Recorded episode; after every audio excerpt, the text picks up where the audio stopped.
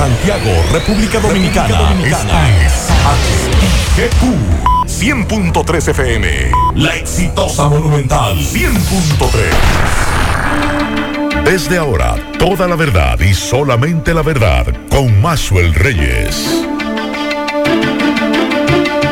Buenas tardes Santiago, buenas tardes región, saludos a todos los amigos que sintonizan a esta hora, la verdad, con Maxwell Reyes a través de Monumental 100.3 FM. Gracias a todos por la sintonía.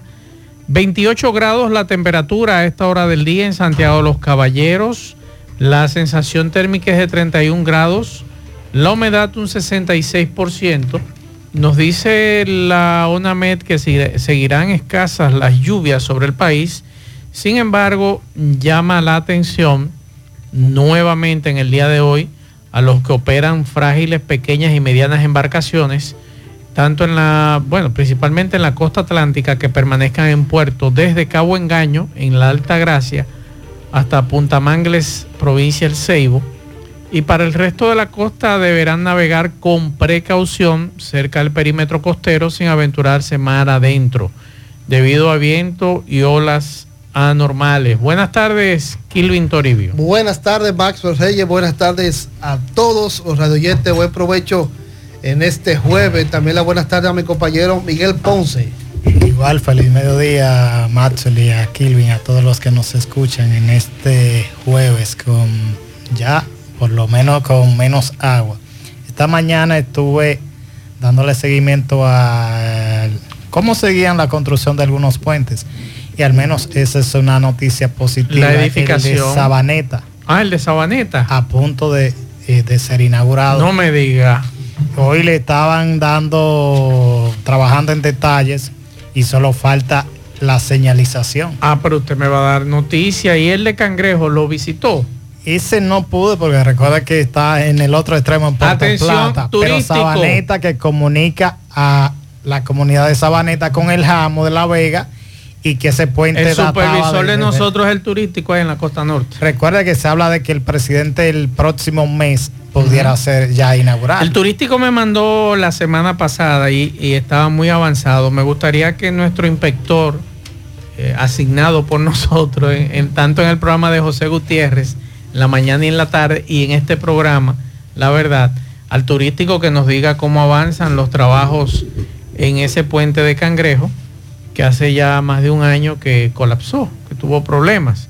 Pero nada, vamos a escuchar este mensaje. La gente está en pelota, están preocupados por el equipo de las Águilas Ibaeñas. Yo dije ayer, le decía a Pablo. Pero ganó dos, ganó, eh, Bueno, juegos, ganaron, pero yo me retiro hasta el próximo, la próxima yo temporada. Le dije antes ese, de empezar. Ese, ya, abandona ese equipo rápido. está muy blandito. le dije antes aguante, de empezar la temporada. Aguanta, que falta poco.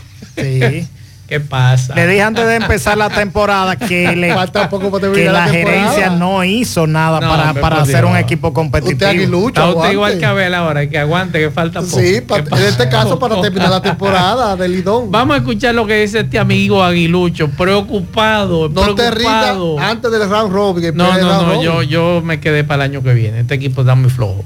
Y eso que está mi jugador favorito. Tony dije, Peña. Tony Peña, pero lamentablemente le es verdad que son enanos. Se es que no depende de ¿Y qué fue que pasó? Que se fue Jonathan Villa Bravo. Qué bueno que se vaya. Lo dejen no, es que no le, no le, dijo nada a Tony Peña y lo sacó. Bueno, bien hecho. ¿Cómo se debe? Bien hecho. El jefe no se no se le hace sombra. El al jefe. manager toma una decisión y usted respeta la decisión del manager. Si usted respeta a su jefe, sabe que está cancelado.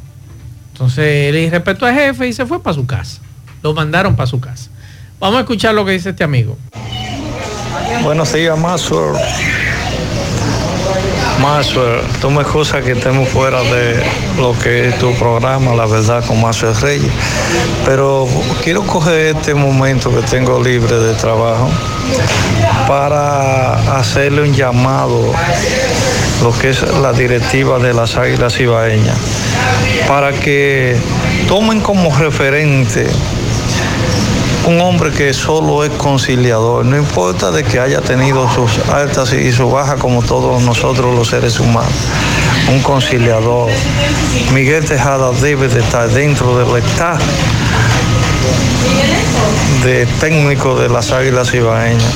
No sé por qué la directiva de las Águilas, sabiendo tanto dolor, que tanta gloria y momento eh, gratificante que le dio Miguel Tejada a la fanaticada de las Águilas, no sé por qué razón. Él no ha sido llamado para que conforme parte del el estate técnico de las Águilas Ibaeñas. Yo creo que a las glorias de, las Águilas se le debe brindar su honor y Miguel Tejada se merece estar ahí. Escúchame más el que estamos fuera del programa, pero eh, ese es un sentido. La verdad con Mazuel Reyes. La verdad con Mazuel Reyes. En Estados Unidos y Canadá se celebra hoy el Día de Acción de Gracias. Y un amigo de este programa y de esta emisora nos envía el siguiente mensaje para todos. Vamos a escuchar. Mis queridos hermanos, Dios se le bendiga. Dios se le guarde y que el Cristo de la gloria esté con usted hoy, mañana y siempre. En el día de acción de gracia, yo quiero darle un consejo. En los momentos más difíciles de su vida, en los momentos de desesperación, en los momentos de angustia, en los momentos de amargura, y cuando usted cree que ya todo, todo, todo, todo se ha terminado, clame a Dios. Clame a Dios que Él está dispuesto a ayudarlo. Él está dispuesto a escucharlo. Él está dispuesto a volver a dar su vida si es posible para que usted sea salvo en el Día de Acción de Gracia, dele gracia al Señor por la situación por la cual usted está pasando. Dele gracia al Señor y usted verá, la bendición va a llover sobre usted hoy, mañana y siempre. Clames al Señor. Que Dios se les bendiga. Habló su hermano en Cristo, José Octavio Saúl Asenjo Morales. No deje de clamar. Y cuando esté cenando esta noche, dele gracias al Señor por esa victoria que le dio de un año más. De un año más. De poder participar con su familia. Y todo unido. Poder comer. Poder cenar. Que Dios le bendiga. Bendiciones. La verdad, con más Bien, muchas gracias José Octavio por ese mensaje tan edificativo para todos. Miguel, usted estuvo hoy visitando algunas obras. Sí, estuve dándole seguimiento a los puentes a propósito que se hablaba de obras públicas, he estado hablando de darle mantenimiento. En este caso, Obras Públicas trabaja en la terminación del puente de Sabaneta. Sí. Ese es el que comunica con el Jamo que a su vez conecta con comunidades eh, de la provincia Hermanas Mirabal y de la provincia Duarte. Y ese, recuerden que ese, el puente, la estructura eh, metal data de, 1934, construida durante los, los gobiernos de Rafael Leonidas Trujillo y era de más de dos décadas, llevaban los comunitarios y personalidades reclamando que ese puente, esa estructura de metal colapsaría en cualquier momento. Lo que no se ha establecido, y le pregunté al ingeniero que trabaja en la construcción del puente, que está construyendo al lado, es qué van a hacer con la estructura de metal. Si porque si representa un peligro y puede colapsar en cualquier momento, hay, que, demolerlo. Hay que demolerlo, es correcto. Todavía él, él me dice que no sabe qué van a hacer con esa estructura. Miguel, y hay una situación también aquí que está en las redes sociales. No sé si tú has podido hablar con el arquitecto Sosa. Ya hace unos años atrás, desde Obras Públicas, creo que Jeffrey Infante era el encargado hay una ranura que se ve desde aquí como si estuviera abierta, pero cuando usted revisa, cuando usted revisa bien los dos, el, paso a desnivel que está ahí en Estrella Sadalá, ve que ambos muros del elevado, del elevado que están descansando encima de la columna. pero tengo entendido que las autoridades también, eh, además del elevado de la, de la monumental, estaban revisando esta estructura, están esperando un informe para tratar de ver qué es lo de la denuncia que hizo el ciudadano hace unos días en las redes sociales. Y yo recuerdo que en aquella ocasión nos dijeron que no, que no había ningún problema con la Junta de Expansión. Es que en ese momento lo que se estableció supuestamente, porque luego el Ministerio de Obras Públicas ante la denuncia de varios ciudadanos acudió a, chequear esa, esa parte del elevado de la estrella Sadalá y lo que se ha establecido es que no presenta ningún problema. cuando se construyó ese elevado, recuerdo que llovieron las críticas. La gente decía que no estaba bien construido, que no, que no estaba similar a la entrada a la ciudad. pero no, ha, no, ha, tenido ningún no ha tenido problema. Lo que en el desagüe sí. Yo lo que, que, ha tenido en, en, ocasiones problemas con el desagüe. Lo que creo que las autoridades tienen que poner más atención en ese elevador de la Estrella Sadala es la cantidad de vehículos pesados que están cruzando por él. Anteriormente la DGCEP, que trabaja por temporada, eh, ahí sí, por temporada que trabajan.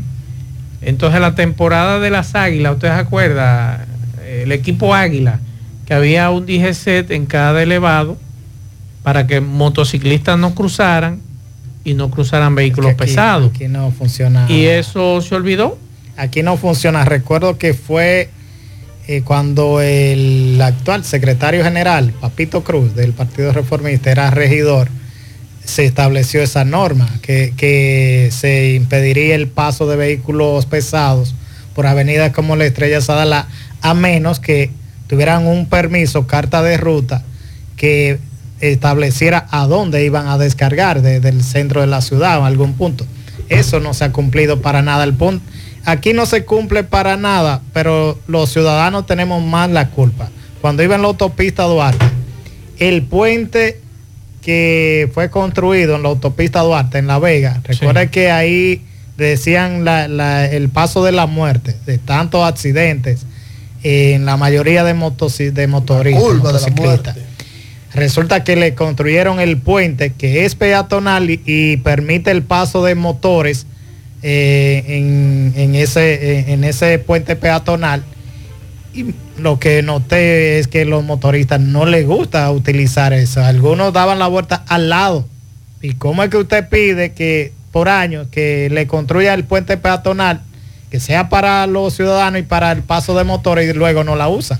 Yo te pregunto lo siguiente, Miguel, ya que tú estás haciendo la supervisión por lo menos de, esas obras, ¿qué te han dicho de la construcción de la circunvalación de Moca?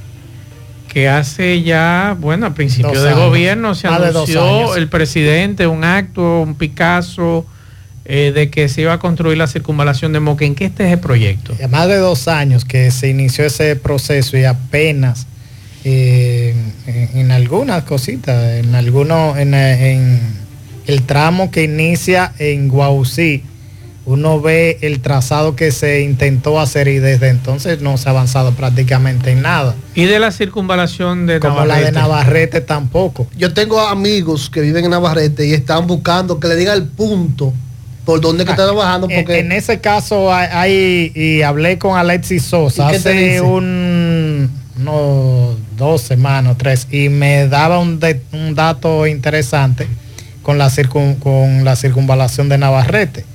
Y es que trabajaban en expropiaciones y, es interesante saber por qué antes de empezar una obra no primero pues obra está licitada ya uno, uno, no entiende. Le voy a dar el problema de la expropiación hay que ver si eh, están todavía en eso, me decía me decía él con, con, esto cuando conversaba con Alexis con esto de, la circunvalación con la con la autopista de Lámbar me dijo está en proceso de licitación. La de Navarrete están trabajando en algunas expropiaciones para arrancar en forma. Eso me lo dijo Alexis el 25 de octubre. Miguel, ¿y el puente de la Yapur Dumit y el puente Hermanos Patiño que en el 2018 fue intervenido, pero Queremos saber si las autoridades están pensando en intervenir los ambos puentes que son muy necesarios y que todos los días se utilizan. También hoy, hoy, en el periódico El Caribe publicamos precisamente eso, la, lo que dice Obras Públicas, que, que se, se, ha trabajado en esto. Parece que el gran problema es que no hay recursos. ¿Qué pasó con la licitación que según leí esta mañana no, que no quedó dinero, desierta? No hay dinero tampoco para eso. Licitaciones pero sin recursos. No. Todavía no hay, no hay recursos. Bueno. Lo que uno lamenta es que luego, después de que colapsan, es que entonces acuden ahí. Vamos a darle mantenimiento que requieren estas obras para que no... Y a los elevados también, porque no, solamente claro. cuando escuchamos que hicieron los elevados para el mantenimiento, solo vemos la lista los elevados de Santo, de Santo Domingo. Domingo. Sí. Entonces aquí hay elevados que necesitan mantenimiento, incluso hay personas que están publicando fotos del elevado aquí del Tella Sadalá frente a, a, a, McDonald's y abajo de la bomba de, de, de, de con, el, con, el, 27 de febrero, que hay un sí. hueco, ahí se ve. Como una ranura, una ranura. Acabó, una ranura, no, no, no hueco como tal, una no, ranura. Una ranura pero eso. esa ranura no quiere decir que tenga problema. Igual Claro. que como una vez un comunicador, por ver una ranura que no tenía nada que ver en la presa, decía que la presa iba a colapsar. Entonces, si usted no es experto en un área, usted lo que debe preguntar A los expertos. a expertos a ver qué tanto eso puede implicar. Me acaban de, de enviar el informe oficial del listado de fallecidos del disturbio, las inundaciones de la semana pasada. Aumenta a 30 la cantidad de muertos por las inundaciones ya oficialmente. Ese es el listado que tenemos. Y todavía continúa en alerta, en alerta la provincia Duarte en alerta verde y en alerta amarilla Arenoso Villarriba. Arenoso y Villarriba están en alerta amarilla. Ese es el informe que nos manda hoy el COE. En alerta verde permanece la provincia Duarte y de la provincia Duarte entonces las comunidades de Arenoso y Villarriba se encuentran en alerta amarilla. Esa es la información que nos dan. Ahora bien, A propósito, Macho, Sí. le habla de eso. Me mandaba el administrador del parque de Valle Nuevo, Kaki le llaman, el, Ay, sí, cómo la temperatura han bajado. Menos 4 grados Celsius está la temperatura en Valle Nuevo. Interesante. Y Miguel, hablando de todo un poco antes de que Kilvin pase al tema que tiene, eh, el caso del Intran se está poniendo cada día más feo. Hugo Vera va a tener que Por bailar tercera ocasión. y no es Sí. bolero. Hace un rato Anulada. recibimos el informe de la Dirección General de Compras y Contrataciones Públicas que anuló el procedimiento de licitación pública eh, llevada a cabo por el Intran para la instalación de la red de semáforos en el Gran Santo Domingo.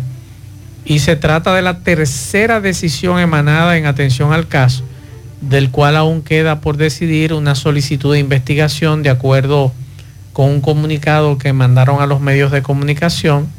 Y se recuerda que en las dos primeras resoluciones se comprobó, de acuerdo a la Dirección General de Compras y Contrataciones Públicas, la existencia de un entramado societario difuso y la presentación de documentación falsa para acreditar experiencia, eh, experiencia por parte de la empresa adjudicataria que fue desconocida por las empresas supuestamente emisoras.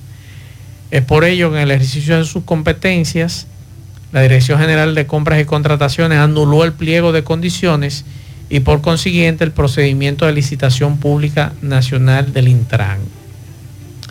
Las ¿Y la empresa va a irregularidades... devolver el dinero? Eh, ese es un tema que te iba a preguntar porque tengo entendido que esta empresa ha recibido Sí, más de ¿no? 400 y, y ha, millones. y ha desarrollado el proyecto, incluso hay Pero semáforos el problema instalados. no es que lo desarrolle Es no. que- es que- es que le dieron- eh, usted, a usted le están diciendo, adelanto, están diciendo que es nulo. Sí, Si ya es 1%. nulo, entonces usted tiene que devolver ese dinero. Tiene que devolver el dinero. Es que acuérdate pronto que ellos ya tienen semáforos instalados en varias vías. Pero ¿quién establece que eso Exacto. era lo que valía? Y si esos semáforos eran lo que mandaban. ahí, eso, ahí está el problema. El asunto es que yo todavía estoy esperando al PEPCA porque la semana pasada, ustedes recuerdan, que el director de compras y contrataciones entregó al PEPCA el proceso de investigación para que inicie el proceso de investigación. nosotros, nosotros estamos esperando a ver qué va a pasar o qué se espera con relación a este tema porque desde la semana pasada tengo entendido que ya el PEPCA tiene en sus manos todo lo que ha denunciado compras y contrataciones. Como dice Miguel Ponce, esos 400 y pico de millones, nosotros queremos saber qué va a pasar con ese dinero que ya se le desembolsó es bueno que a esta empresa. Claro, porque usted me va a decir, bueno, y si en el trabajo, está bien, alguien va a determinar que, con ese trabajo eh, eh, esa empresa ha, colocado tanta, tantos semáforos inteligentes. pero los semáforos son inteligentes, de verdad. Pero no solo No se quemarán, no pasarán en rojo esos semáforos. No solo esto, es que, es que, es que hay que determinar entonces si la, si el proceso es irregular. acuérdate. ¿Qué va a ocurrir? Acuérdate que uno de los abogados de la empresa amenazó con apagar los semáforos. Pero son inteligentes. Recuerde que aquí en una ocasión, cuando Gilberto Cerulla era alcalde, nos iban a vender esa idea de semáforos inteligentes. Más bien era la sincronización. El, nuevo, el, aspirante alcalde del PRM, Ulises Rodríguez, está planteando eso también. ¿El semáforo inteligente? Sí, en Santiago. pero, pero, pero, ¿por qué lo está planteando si eso es una competencia del Intran? No sé por qué. No, y que eso está aquí en Santiago ya, los, semáforos En la presentación. un semáforo inteligente. O sea, es lo que, yo plantea. Aquí no había. la palabra. Pues, la palabra. Porque me presente unos numeritos contabilizando y ya son inteligentes. Digitalizar, digital. Vamos a ser digital, los semáforos digital, porque inteligentes. Si no fueran, si fueran inteligentes nos apagaran. No, y tampoco están, no estuvieran. usted. bueno, en la mañana de hoy hubo un emotivo acto en la Suprema Corte de Justicia. Estaban juramentando allá nuevos abogados. En esa ceremonia fue dedicada a la memoria de Minerva Mirabal. Un emotivo acto. Estamos buscando el audio por aquí, donde estuvo representada por su hija, Ninú Tavares Mirabal. Estuvo en ese acto y habló de una palabra muy bonita. En ese acto ahí se entregó el certificado que la acredita como abogada a Minerva Mirabal, un acto muy bonito en la Suprema Corte de Justicia. Por aquí nos están invitando, antes de irnos a la pausa, eh, nos están invitando al campamento de Bloqueate Santiago 2023. Por una vida libre de violencia, tendremos diferentes actividades invitados durante la jornada. Es mañana viernes 24 de noviembre de 9 de la mañana a 5 de la tarde en el Parque Juan Pablo Duarte en Ato del Yaque, en el Distrito Municipal de Ato del Yaque. Así que muchas gracias por la invitación. Y también por aquí me están pidiendo que felicitemos que están de fiesta de cumpleaños en el día de hoy. Eh, a mi madre bella que está de fiesta de cumpleaños, María Altagracia Fernández, de parte de su hijo, de sus hijos y sus familiares y también me están pidiendo por aquí que felicitemos a Marcos Alfonso Reyes, conocido como el monstruo de la Yaroa en Cienfuegos, que está de cumpleaños hoy. Seguimos. La verdad con Mazuel Reyes. Hola amigos, el saludo de José de Laura. Espero que se encuentren muy bien por allá por la cabina. Tenemos tres estrenos a partir de este jueves en la ciudad de Santiago. El primero de ellos es Freddy por supuesto, la película sobre la vida del productor de televisión, humorista, libretista, filántropo, esa gran personalidad que fue Freddy Veras Goico, eh, en esta película dirigida precisamente por su hijo Giancarlo Veras Goico. La película está protagonizada por Augusto Feria, que hace el papel de Freddy en su vida adulta, y Luis José Germán, que hace el papel de Freddy en su etapa más joven. También participa la actriz Bernardita García. Esta, esta película de Freddy realmente podría llamar muchísimo la atención a la gente tratándose de una personalidad del calibre de Freddy Veras una persona que por varias décadas mantuvo programas de alto rating, como el caso de El Gordo de la Semana, un programa que permaneció por 33 años en la televisión dominicana, que se convirtieron en todo un fenómeno televisivo, y por la participación social de Freddy eh, en varios capítulos muy importantes de la historia dominicana, incluyendo la Revolución de Abril del año 1965. Eh, así que podría resultar una muy buena experiencia asistir a ver Freddy, estreno de Giancarlo Verascoico hoy. También estreno Napoleón, la superproducción dirigida por Ridley Scott y protagonizada por Joaquín Phoenix y Vanessa Kirby. Hay que recordar que Joaquín Phoenix es un ganador del premio Oscar por la película Joker y que anteriormente pues había eh, participado, colaborado con este Real Scott. Ambos hicieron hace unos años ya la película Gladiador, una película que precisamente ganó el Oscar como mejor película y también el Oscar al mejor actor para este formidable Joaquín Phoenix que todo apunta a que este año nueva vez conseguirá al menos la nominación al premio de la Academia de Hollywood, así también como a otros premios importantes, como es el caso de los Globos de Oro. Por supuesto, la vida de el soldado y luego emperador francés Napoleón siempre va a resultar de interés para el gran público. Eh, el tercero de los estrenos para esta semana es Wish, el poder de los deseos, una película de animación de la casa Disney. Ya sabemos lo que eso significa. Disney ha sido por mucho, por mucho tiempo pues la mejor productora de cine de animación de este lado del mundo. Dirigen Fong Virasok y Chris Buck esta película que cuenta con las voces en inglés de Ariana DeBose y Chris Pine. Sin lugar a dudas, una magnífica selección puede ser esta para asistir a la sala de cine acompañado de todos los miembros de la familia Wish, el poder de los deseos. El tercer estreno para esta semana conjuntamente con Freddy y con Napoleón. El próximo domingo a las 8 de la noche quiero invitarles a que me sintonicen a través de la hermana estación digital FM. Ahí presento el sonido de la imagen, que es la mejor música de las películas de ayer, hoy y siempre. Sigan en sintonía con el programa. La verdad con Mazuel Reyes.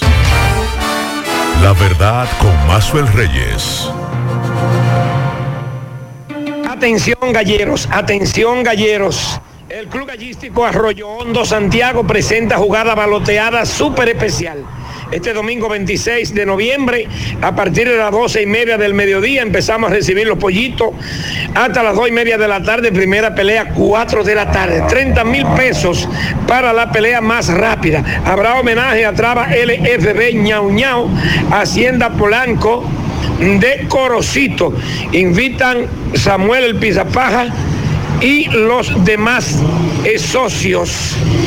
Eh, señor Maxwell, en Barrio Nuevo Canela existe un problema muy grave y es nada más y nada menos que la cañada de Aurora, la cual poco a poco ha ido derrumbando sus orillas y ya varias viviendas han colapsado y otras millonarias, se puede decir, pues están al borde del colapso. Escuchemos a sus moradores que claman para que las autoridades, tanto la gobernadora, Obras Públicas y el presidente, a ver si le escuchan. ¿Cómo está usted? ¿Cómo es el nombre suyo? Mi nombre es Pedro Eugenio Batista. Hábleme de esta situación. Mira, poeta, aquí está sucediendo algo. Aquí comenzamos a construir a 30 a 40 metros del camino de la cañada. Y esto ha ido comiéndose como un cáncer, poco a poco. Y ya llegó al límite que ya si no se pone rápido en asunto, esto es de gravedad lo que está sucediendo aquí. Si no lo pongan atención las autoridades, ya los síndicos que han pasado por aquí, ninguno han dado la talla. No que ellos van a, a poner de su parte, a poner de su dinero, sino que hagan la canalización de traer autoridades de arriba como el INDRI, para que vea este problema que nos está sucediendo. Y obras obra públicas y el INE. Obras públicas. Entonces, se hacen los casos misos. Ya es un límite total que llegamos al borde. Aquí tenemos ya varias viviendas que con 3 o 4 o 5 millones de pesos no se hacen si se caen ahorita. oiga, ya ahorita lo que le falta son medio metros para llegar a donde está la casa, que con esa casa con 5 o 6 millones de pesos no se hace, a como está el costo de vida ahora mismo. Entonces queremos a la gobernadora que nos dé una mano, que se acerque por aquí a la autoridad del gobierno, que si no está viendo, por favor, que venga a nuestra ayuda, porque ya no podemos más. ¿Cómo le La verdad, con Mazuel Reyes. Bien, ahí está la información, gracias a Domingo Hidalgo. Recordarles que mañana viernes 24 de noviembre, desde las 8 de la noche en Asaderos Doña Pula de Pontezuela, Monchi Capricho. Así que están todos invitados mañana viernes desde las 8 de la noche en Asaderos Doña Pula de Pontezuela. Vamos a escuchar algunos mensajes que nos han dejado desde temprano.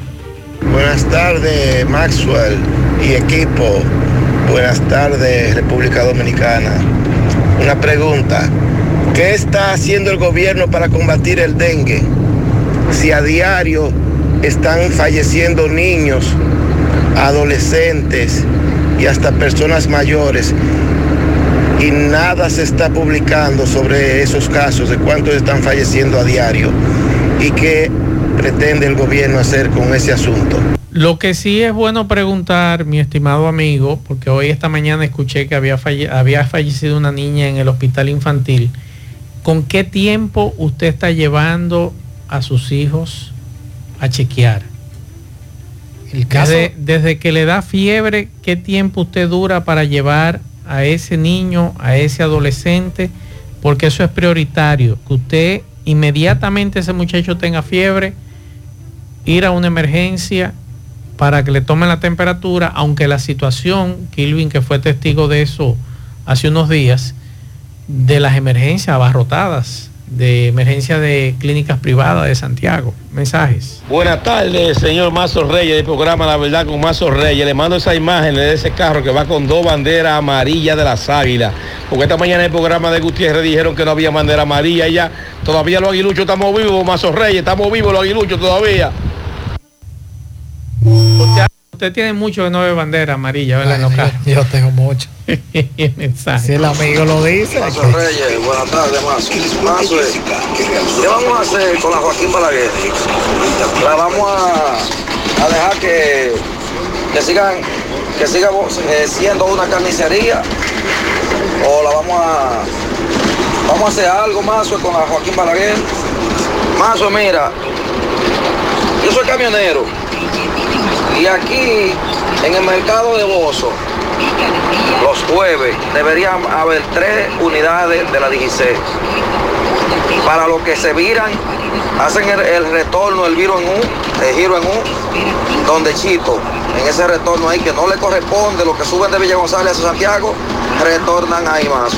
Camiones, carros, camionetas, motores, jipetas, mayormente haitianos son los conductores que se retornan ahí. ¿Qué vamos a hacer más con el retorno de aquí, de, la parada de la tinaja? Que todo el que baja de Santiago no puede llegar donde Chito a retornar, sino que tiene que retornar ahí. Ahorita subía yo y delante de mí subía un camión volteo. Se fue a virar un yutal ahí y ese camión dio un bandazo, más. Más ese camión lo vi yo volteado, mirado, como dice Gutiérrez. Mazo es otra cosa. Madeco. De por Dios, traigan los muros Jaycee aquí y pónganlo. Que aquí se viran los patanitas, nosotros los patanitas. Yo no, no hago ese retorno ahí. Los camioneros, los, guagüeros, todo el mundo, Mazo, todo el mundo se vira ahí, se, hace su retorno ahí. Mazo va a ocurrir otra desgracia más como la que han ocurrido en la Joaquín Balaguer el mercado de Bozo, el retorno de la tinaja, el retorno de la recheta de, la parada Chito, ese retorno improvisado que hay ahí en Madeco, de por Dios más. Este amigo ha puesto el dedo en la llaga sobre este tema de la Joaquín Balaguer. Otro mensaje. Reyes, buenos días. Reyes, para aprobar miles de millones de dólares, los senadores y los diputados, ahí sí lo aprueban fácil.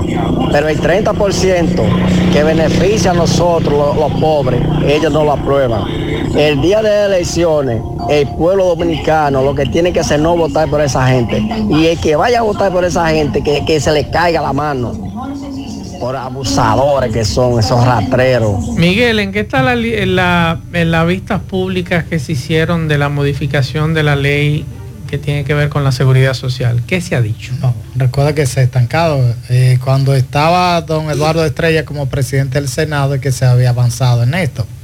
A propósito de ahorita con el amigo que hablaba de dengue, y estoy conversando con la doctora Mirna López, que es la directora del, del Hospital Infantil Arturo Grullón, y me dice que se trata de una niña de 8 años de edad y que aún no se ha confirmado si la causa de su muerte fue de dengue, por lo que uno no puede establecer fue por dengue. Otro mensaje. Buenas tardes, Mazo, buenas tardes. Eh, Mazo, este gobierno que vive hablando que los problemas del gobierno pasado, pero mira, ahí está el puente Colá, ahí en Navarrete, saliendo de Navarrete, mueva para la línea.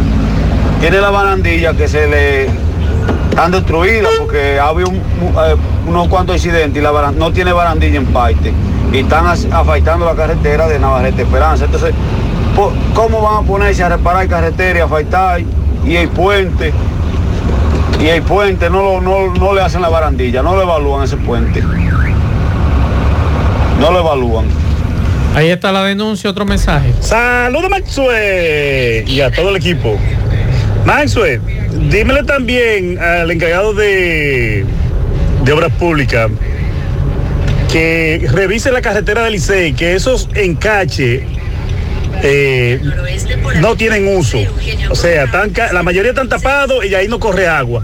La carreterita de- del Licey hasta la autopista Duarte también, que es la carreterita de la Paloma que la revisen. El puente de Cangrejo visualmente pude ver que va viento en popa y parece que sí, que lo van a entregar a la fecha indicada. Que revisen el puentecito que se está dando uso por Pancho Mateo allá atrás, que es... Pero van acá, este, este GPS no va a hablar. Que revisen el de Pancho Mateo y que revisen también el de... El de la entrada a Puerto Plata, donde están ahí unos, unos almacenes. Porque esos son puentes que hay que revisarlo, pasa mucha agua, cuando llueve mucho, hay que hacer una revisión profunda. Bien, perfecto, otro mensaje. Buenas tardes, Maxwell. Buenas tardes, Maxwell.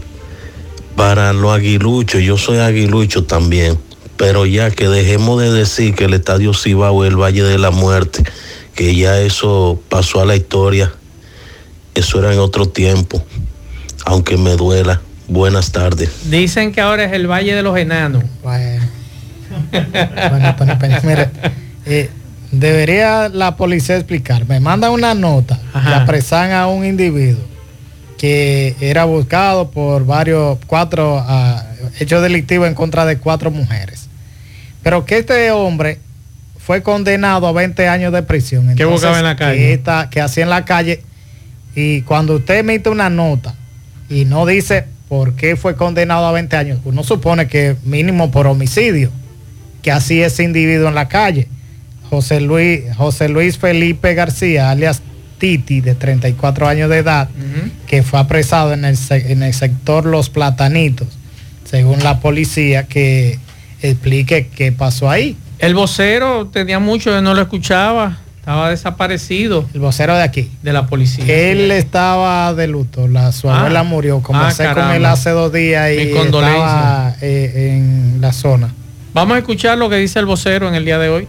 Esta dirección Cibao Central de la Policía Nacional apresa a dos personas en el municipio de Navarrete, un dominicano y un nacional haitiano. Los nombres son Luis Alberto López, el Gambo, de 32 años de edad, y Jamba Pie Jan, de 46 años. Esta persona, quienes eh, son empleados de una factoría de arroz, los cuales fueron a llevar a la provincia de Puerto Plata un cargamento de arroz.